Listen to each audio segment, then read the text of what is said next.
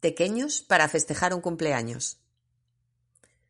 Un 23 de septiembre de hace justamente ocho años, iniciaba su andadura este humilde blog con la única pretensión de recopilar recetas fáciles y sabrosas, tratando de contarlas de la manera más entretenida. A las entradas culinarias se fueron sumando después las viajeras, las rutas de senderismo y últimamente también los paseos por el arte urbano de mi ciudad.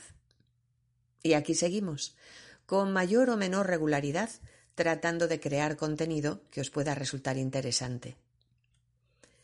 Hoy os quiero presentar a mi querida amiga Erika, una mujer maravillosa a la que le encanta cocinar y lo hace además de cine. Ella nos va a enseñar a preparar una delicia de la gastronomía de su país, Venezuela. Un aperitivo que además no puede faltar en ninguna fiesta o celebración. Se trata de los famosos tequeños, palitos de queso envueltos en una masa fina de harina de trigo frita. Un tentempié muy sabroso que solo tiene un defecto. Es adictivo. Imposible comer solo uno.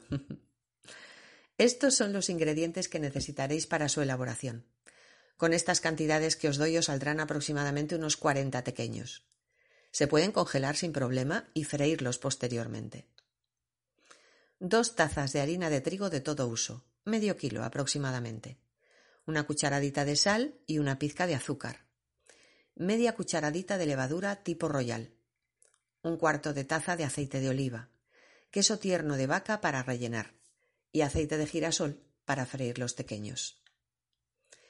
Mezclamos los ingredientes, excepto el queso, en una tartera y vamos amasando hasta obtener una masa firme y elástica que no se pega a los dedos. Después la dejamos reposar tapada al menos un par de horas.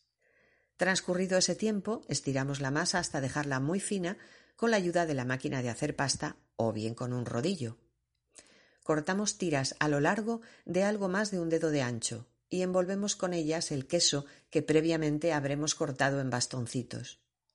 Formados los pequeños, ya solo resta freírlos por tandas en aceite de girasol bien caliente, el tiempo justo de que adquieran un tono doradito. Los vamos colocando sobre papel absorbente para retirar el exceso de aceite y los tendremos listos para servir. Mejor degustarlos calentitos.